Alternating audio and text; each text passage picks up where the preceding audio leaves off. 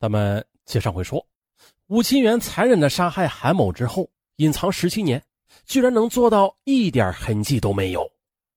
他向办案刑警坦白，自己作案之后的一开始特别害怕，啊，直到后来得知于英生被判刑坐牢之后，他心里的一块石头啊，终于的是落了地。可是啊，当他听说于英生被宣布无罪释放，哎呦，他又惶惶不可终日。二零一五年五月十五日两点十五分，押解武清源的警车驶入法院大门，随后武清源被带入待审室。而此次出庭接受审判结果是武清源从二零一三年十一月二十七日被捕之后的第一次公开出现在公众面前。本次宣判中，旁听宣判的还有被冤枉的于英生和真正的凶手武清源的家人。这时呢，被冤枉的于英生。他表情凝重的走上法庭，坐在附带民事诉讼原告人的位置上。他身穿土黄色的休闲衬衫、蓝色的牛仔裤，啊，尽量的使自己显得年轻。可是啊，再黑的染发剂也没有能够盖住他那双鬓的白发。这时，法警将真凶武清元押上了法庭，而于英生他几乎没有用正眼看这个杀害他妻子、害他坐了十七年冤狱的凶手。啊，对于今天的于英生，他等了十九年。在法庭上，经审理查明，被告人武清源原系安徽省蚌埠市公安局交警支队中区大队一中队的民警。一九九六年下半年的，武清源通过朋友认识了被害人韩某，并且对其心生好感。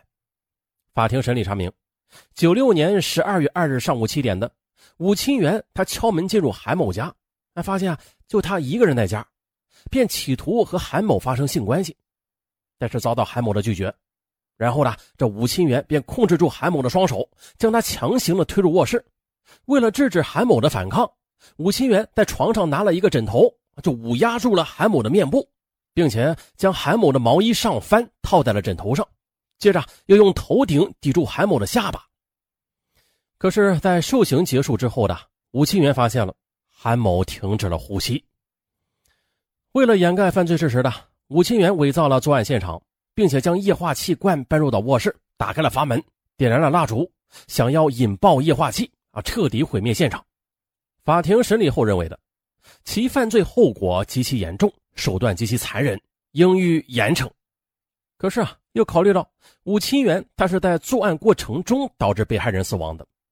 也就是说的，没有证据证明其实施了独立的杀人行为，因此法庭没有认定吴清源犯故意杀人罪。吴清源呢，也未当庭表示是否上诉。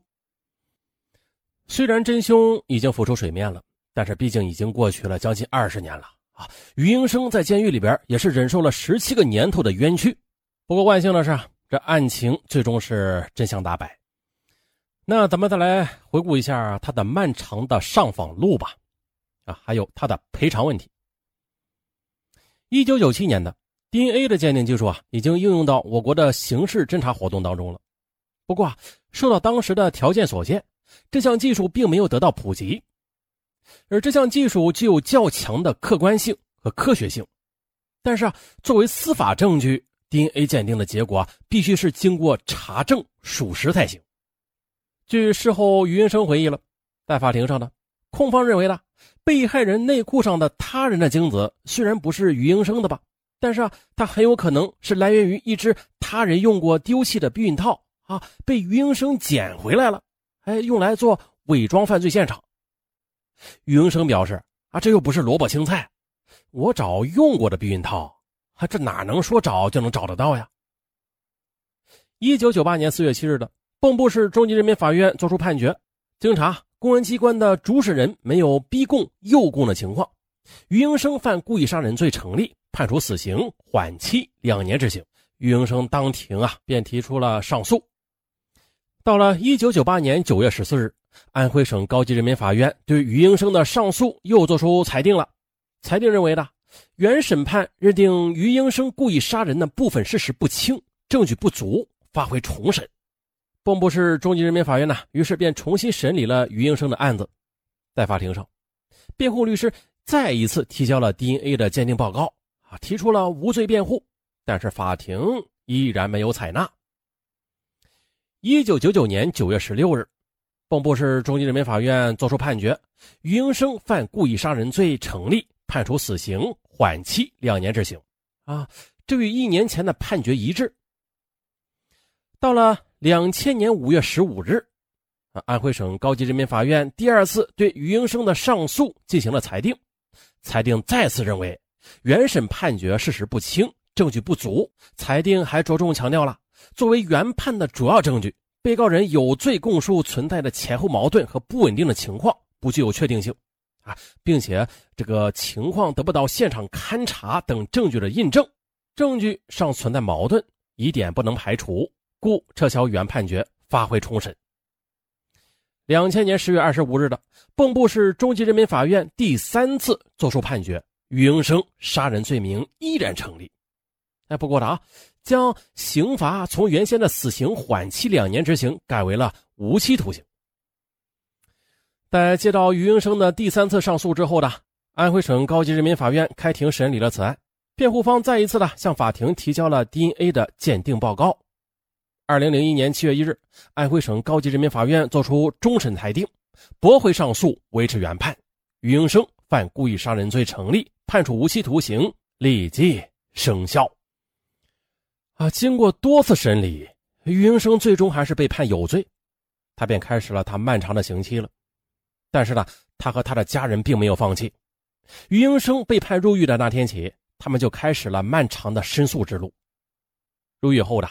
于英生他一开始是很灰心的，他有些想不明白，为什么自己会蒙受这种不白之冤呢？于英生表示了啊，会羡慕那些犯罪分子，因为啊，他们有罪，他们服刑很坦然，但是他不行，他纠结呀。一是因为他没有犯罪，但是却要接受有罪人的惩罚；其次，他含冤入狱，家里的妻子被杀。丈夫在这里关着，儿子没人照顾，成了一个孤儿，双重的折磨，不应该说是多重的折磨，多重的纠结。那为了鼓励于英生，哥哥也是多次的来到监狱探望、劝解和安慰弟弟。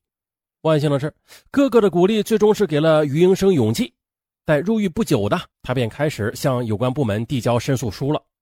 当时呢，于英生的父亲于道新已经是年逾七旬了。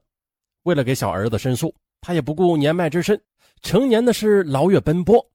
最终的，二零零四年的，全家人的努力终于是盼来了一个结果。安徽省高级人民法院接受了于英生的申诉。哎，不过啊，几个月之后的省高院的一份驳回申诉通知书，又让他们刚刚燃起的希望之光，哎，又破灭了。三年过去了，二零零七年。在父亲于道新的坚持下，安徽省人民检察院接受了于英生的申诉材料，希望之光又一次燃起。可是这个事情是漫长的，又是两年过去了。二零零九年六月的，于道新老人去世了。这时候的王宁生接过父亲的担子，与妹妹一起继续的为弟弟于英生申诉。第二年，案件终于有了重大转机。于英生对记者说：“他清楚的记得五月十四日那天的。”监狱的教导员找到于英生说：“省检察院来人要见你。”原来呢，在接受了申诉材料之后的安徽省人民检察院对于英生的案子进行了认真的审查，并且发现了其中的问题。二零一三年五月三十一日的安徽省高级人民法院对该案立案复查。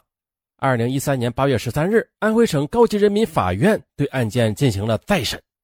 终于的，于英生被宣判无罪。当庭释放，在冤狱十七年之后，于英生带着自由之身，终于是回了家。啊，在真凶武清元接受审判的时候，咱们前面也说了，于英生作为民事诉讼原告人参加了庭审，并且发表了意见。于英生也是第一次见到这个残杀他妻子、令他冤坐十七年牢狱的武清元。在庭审过程中呢，真凶武清元他不敢正眼看于英生，只有一次啊，他偷偷的瞄了他一眼，一有发言机会啊，吴清源就会重复对余英生以及被害人家属说对不起。他好几次都说对不起，说从知道我被抓进去之后，他心里就很内疚。但是现在说声对不起还有用吗？啊，把人杀了道个歉就完事了。这是余英生后来跟记者说的。最终呢，法院认为，被告人武清源的行为构成强奸罪，其犯罪后果极其严重，犯罪手段极其残忍，犯罪行为极其严重，依法予以严惩，判处被告人武清源死刑，剥夺政治权利终身。对余英生及其亲属提出的一百四十七万元的民事赔偿的请求，法院判处武清源赔偿。五点二万余元，啊，那对于这个国家赔偿啊，这个本案中没有说明，尚文呢也无从得知。不过于英生无罪释放之后的，领到了国家赔偿，蚌埠市有关部门也恢复了他的公职身份。现在啊，他是蚌埠市民政局的一名干部，从事救灾福利工作，他的生活也基本上恢复正常了。平常喜欢骑车。更多时间呢，陪伴亏欠了十几年的儿子。好了，最后再道一句，欢迎回家。好了，本案完，咱们下期再见。本期的结尾处，咱们不说京东，来说一下淘宝。淘宝的搜索隐藏红包的方法是搜索“上文大红包”这五个字啊，跟京东搜索的大舌头上文不一样。大家打开手机淘宝。啊，不是京东啊，这个是淘宝，这个是打开淘宝搜索“上文大红包”啊，不要跟京东的弄混了啊。打开淘宝搜索“上文大红包”五个字啊，就能蹦出隐藏的红包、购物红包、无门槛的抵现金红包。嗯，但是不是百分之百中，淘宝中红包的几率要比京东小很多很多啊。京东是每天都能中一次，然后淘宝不一定能搜着，看运气吧，大概是。百分之七十的几率，抢到的红包有优惠券不算啊，就是无门槛的红包，它会标有“无门槛”三个字对，就那样的红包最好。其他的优惠券呢，咱们可以视而不见，因为只有无门槛的红包是一点套路都没有的。那些什么优惠券呢，你得购买够多少东西才能抵。这个无门槛它不用，好，你哪怕买一块钱的东西，它都可以抵现金。嗯，从今天一直到六月十八。每天一搜上文大红包啊，每人都有一次的机会中得无门槛红包，到时候可以叠加起来使用，都是可以的。好，祝大家好运！打开淘宝搜索上文大红包，拜拜。